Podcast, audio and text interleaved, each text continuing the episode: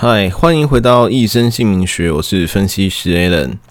今天我们接着要来继续分享二零二一的台湾能量运势分析。那上一集播出之后，我觉得大家好像都蛮喜欢这个主题嘛，因为陆续都有收到很多粉丝的留言跟讨论。然后我也觉得蛮感动，就是大家听完这一集之后，真的好像有触发大家对于明年的一些。呃，想法或者是应该要做的一些应对跟准备，那我觉得这个其实是我做一生姓名学这一个事情最开始的初衷，就是希望能够透过我的一些分析啊，跟一些这种古老智慧的讲解，然后带给大家一些对于自己实际生活上面的提早的安排跟布局。好，那既然大家都对这一个主题这么有兴趣的话，那我们就是话也不多说，我们紧接着就赶快来进行今天这一集二零二一的台湾能量运势分析的下一集吧。好，那在开始之前，我想还是先跟大家稍微分析一下上集跟这一集两集之间的差异在哪里，因为我们上一集其实讲的是整个台湾明年二零二一年的磁场五行能量。那今天这一集会讲的主要是台湾本身的国家能量运势，那他们两个的差异呢，究竟是什么样子？其实主要是上一集呢，他讲的这个五行能量比较像是一种磁场的现象，它是因为时空的时间排列组合所产生的，然后比较没有所谓的因果关系。嗯，那也就是说，每一年的变化它都会有点不太相同。像是二零二零年台湾的磁场五行能量，就是所谓的水水相合型嘛。我们上一集有提到，那没有听过的朋友可以稍微回去听一下上一集，就会比较清楚了。那二零二一年呢，它就从水水相合型转变成了这个水生木属性。那也就是说，水水跟水生木这两个磁场的连接，它是没有因果关系的。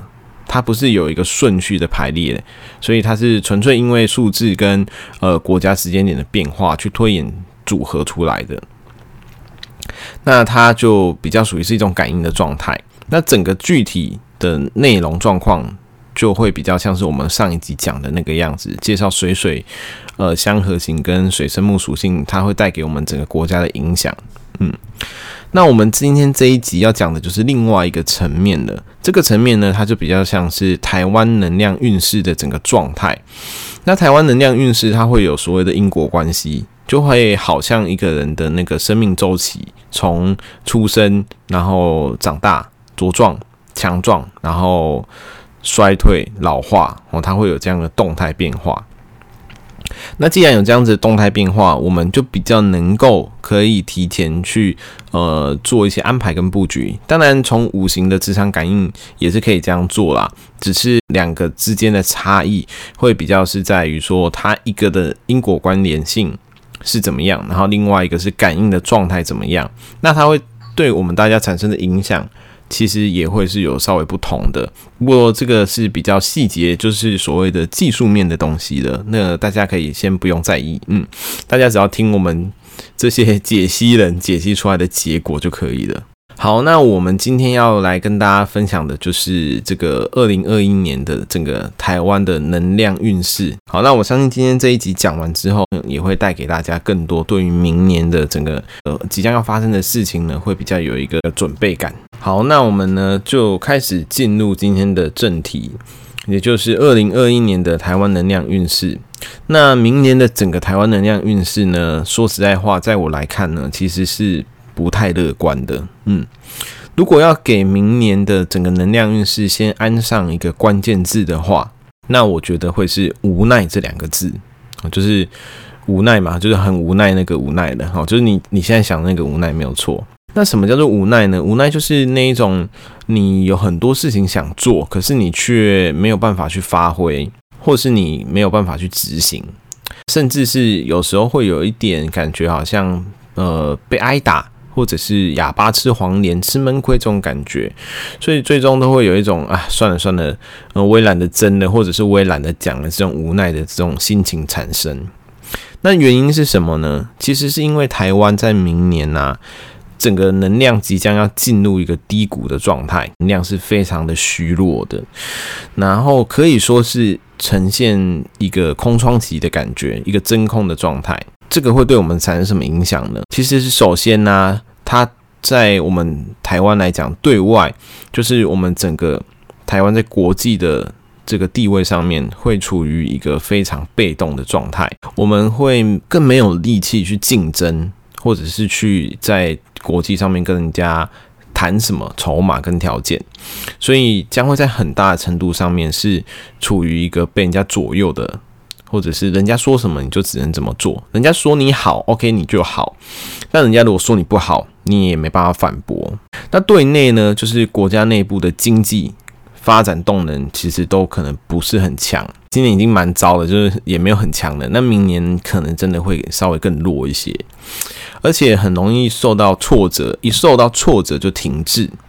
那大致上来说，我们大家都会有一种下意识，就会觉得说，呃，台湾好像被困住了，或者是呃，乃至自己个人的整个生活状态也会有这种感觉，就是你可能也会觉得说，哦，我好像被困住了，我不知道到底要往哪里走才是对的。那受到这种能量的影响，哦，大家可能会呃，就会分成两大种感受。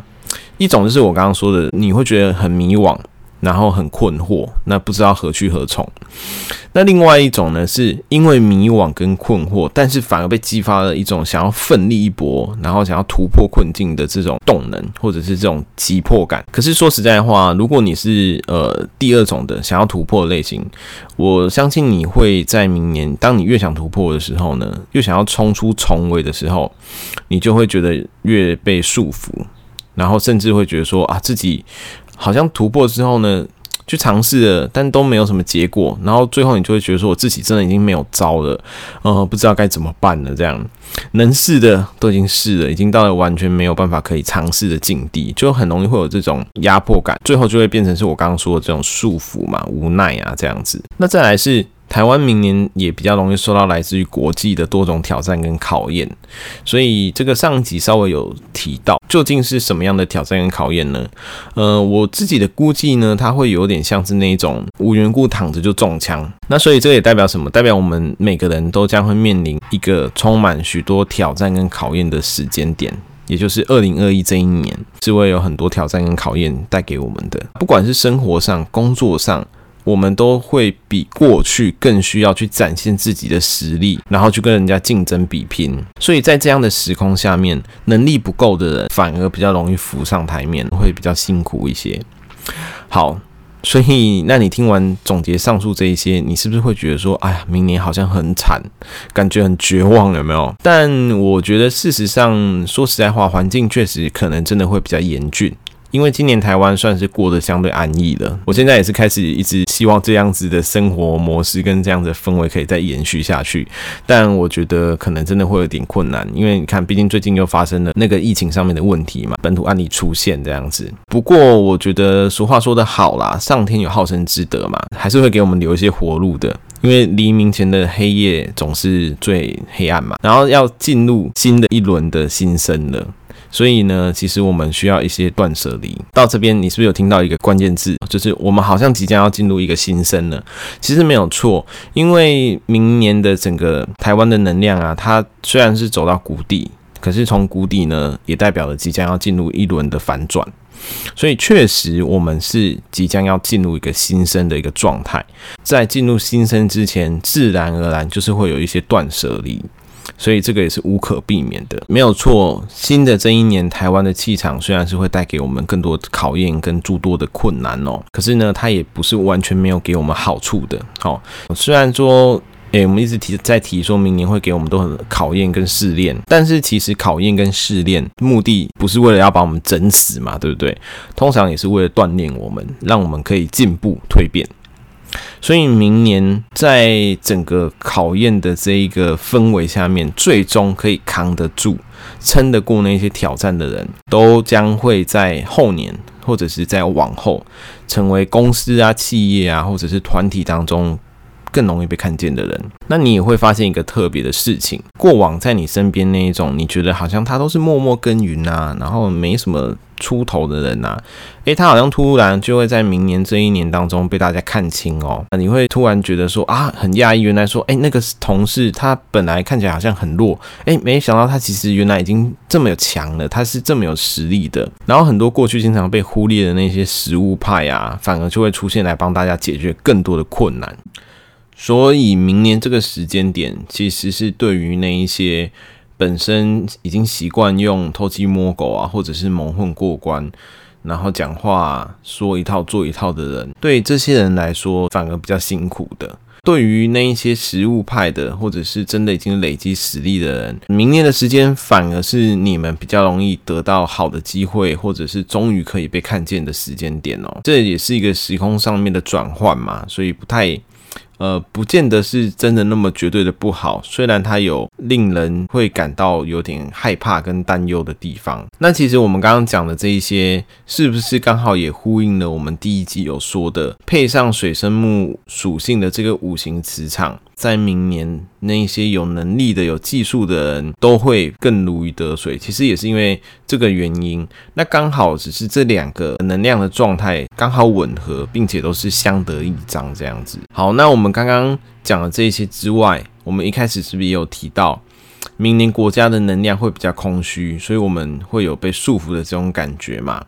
如果说到了明年，你真的有这样子的感受，然后不是很舒服的话，也希望大家不要急着马上想要去突破、去解决你的这个感受，或是去处理你的这个感受。呃，我觉得大家应该是可以稍微先静下心来，然后让自己的那一些理性。或者是说很善于计算啊、分析的这一种后天的这种想法，可以呢稍微把它降低。那去学习一些新的事物，像是学习去捕捉我们自己的直觉跟感应，因为我们常说天无绝人之路嘛。所以虽然明年台湾的整体能量是呃很低落的。可是呢，它会赋予我们一个天赋的加成，也就是我们大部分的人在第六感跟直觉的部分，反而会变得更敏锐。所以，如果我们可以真的学会静下心来。然后呢，用我们的觉知去思考，用我们的心灵去思考，而不是用我们习惯的这种眼前所看到的现象去剖析。相信我，你会有新的突破跟新的感受。如果你只是还依赖我们这种过去的经验，或者是你原本的那一些思考方式、思考模式，那相信我，你可能只会越分析越绝望。因为你从现有的情况来看，我相信可能会很难找到突破点。提醒大家。我们刚刚有稍微有提到，明年呢，虽然整个状态不是很好，可是台湾它其实也是进入一个新生的一个前夕。那既然是要进入新生的前夕，那就代表了会有送旧迎新的这种状态。所以提醒大家，明年台湾呢，其实它即将是要步入一个新生的状态，那就代表了会有很多的送旧迎新，会有很多的淘汰跟转变。所以我觉得我们应该要学会去开始适应、改变自己，学会去告别过去的时代。那我想，其实如果大家是比较敏锐的人呐，可能也都已经开始慢慢有发现这个迹象。像是从今年台湾的整个，呃，应该不只是台湾啦，整个全世界的疫情关系。其实开始带动了很多新的生活模式，像是在家工作，或者是说很多这种外送平台的产生，这些事情呢，其实都已经慢慢在告诉我们新的时代即将来临。所以在这个新旧交替的时候，自然会有很多旧的东西是需要被淘汰掉的。那像是旧的思维、旧的生活模式、旧的工作结构等等。那其实这也告诉我们一件事情哦，就是为什么明年的状态看起来会是很不友善的？那是因为明年，呃，其实它也认真讲是一个淘汰赛的开始。所以对于那一些还维持在旧的商业模式运作的企业啊，或者是用旧的观念来看待工作、生活、事业关系的人，在整个明年的大环境状态下，都会是比较辛苦的。嗯，这个是我觉得在分析完明年的整个运势啊、国家的走向之后，我觉得最关键、最重要的事情呢，我们要学会去适应新的东西，然后我们要去理解一件事，就是呃，在二零二一之前，很多东西都即将要被刷掉，那可能会进入一个很大的变动。那真的就是不能再一直保持着哦，我以前可能我以前这样做就可以了啊，或者是我以前这样子工作生活就可以过得去啊，还试图要用这种过去的方式来面对未来的人，在明年真的会很容易会没办法适应，然后你会觉得很多事情都会打得你措手不及。这个部分我觉得是很重要，特别强调给各位。听众朋友了解，所以除了我们刚刚讲的这些面相啊，还有实力跟一技之长这个很重要的事情之外，我觉得要应对明年即将来袭的这些浪潮啊，我们每个人都还要有一件更重要的认知跟观念，就是我们要更勇于大胆的去尝试新的事物，去尝试新的可能跟模式，去尝试新的领域呢，跟尝试新的东西。很有可能就会是你我明年在整个运势的突破口，所以这个部分我觉得真的很重要，就是你要改变心态，然后去尝试一些你以前想都不会想过的事。那至于说要怎么尝试才是对的，就是呃，那创新这种东西很很多人每年都在讲嘛，那我到底要怎么做才是对的？就像我刚刚说的，呃，你先静下来，然后用你的觉知去感受一下。其实明年大家多依赖自己的直觉，你的直觉会把你带到一个对的方向跟领域。所以有时候你的直觉如果来了，然后你想试一些跟之前不太一样的事情，我觉得就是大胆的去尝试，这个都是对大家很有帮助的。那其实今天节目讲到这边也是差不多快结束了。那最后我来跟大家做一个总结的报告一下。其实整体来说啊，我觉得明年真的会是。比起今年来说，可能会再稍微辛苦一点，可是呢，不要绝望哦，因为未来我们会更幸福，所以这个辛苦是无可避免的。那因为有很多东西是需要改变的，需要被更新的这样子，那我们需要进化，整个时代跟整个时空呢也需要进化，那旧的东西呢也需要被淘汰，所以可以预期明年可能会爆发很大的一些不适应的状况。很多人的生活啊，跟生计啊，会被迫因此而需要被调整。那我觉得这个其实也不是真的是很不好的事，因为你被调整了，也许是你真的那一个事情本来就已经不是很适合你，你只是为了可能因为一些原因不得不，所以呢勉强自己在那个位置上面去做。但是也许透过明年整个大时空的外力的推动，也许也会让你更有动力，跟更能够。呃，勇于去尝试改变这件事情。那我觉得机会呢，是属于给那一些有实力，然后幸福是属于给那些能够扛得住明年的人。所以我觉得整年呐、大家真的就是要保持信念，然后保持好信心，扎实的去做好自己的分内的事情，然后不要想太多。然后多尝试一些，嗯，以往你不会尝试的事，然后相信自己的直觉，这样子我觉得其实明年呢就不会有太大的问题。好，那整个二零二一的国家能量运势状况呢，我觉得大致上就是这样子，跟大家做个小小的分享，这是我自己的心得。那如果大家听完之后有任何的想法，或是有任何的疑问，也都欢迎大家可以到我的 Facebook 或者是呃。所有的 Podcast 平台，然后留言私讯给我，嗯，然后也都可以跟我讨论呐，这是没有问题的齁。好，那我们的节目今天就先录到这边。那祝福收听一生姓名学的每一个朋友，二零二一年都会浮上台面，而都会是成为创新进化的那一位。好，我是分析师 Alan，我们明年再见喽，拜拜。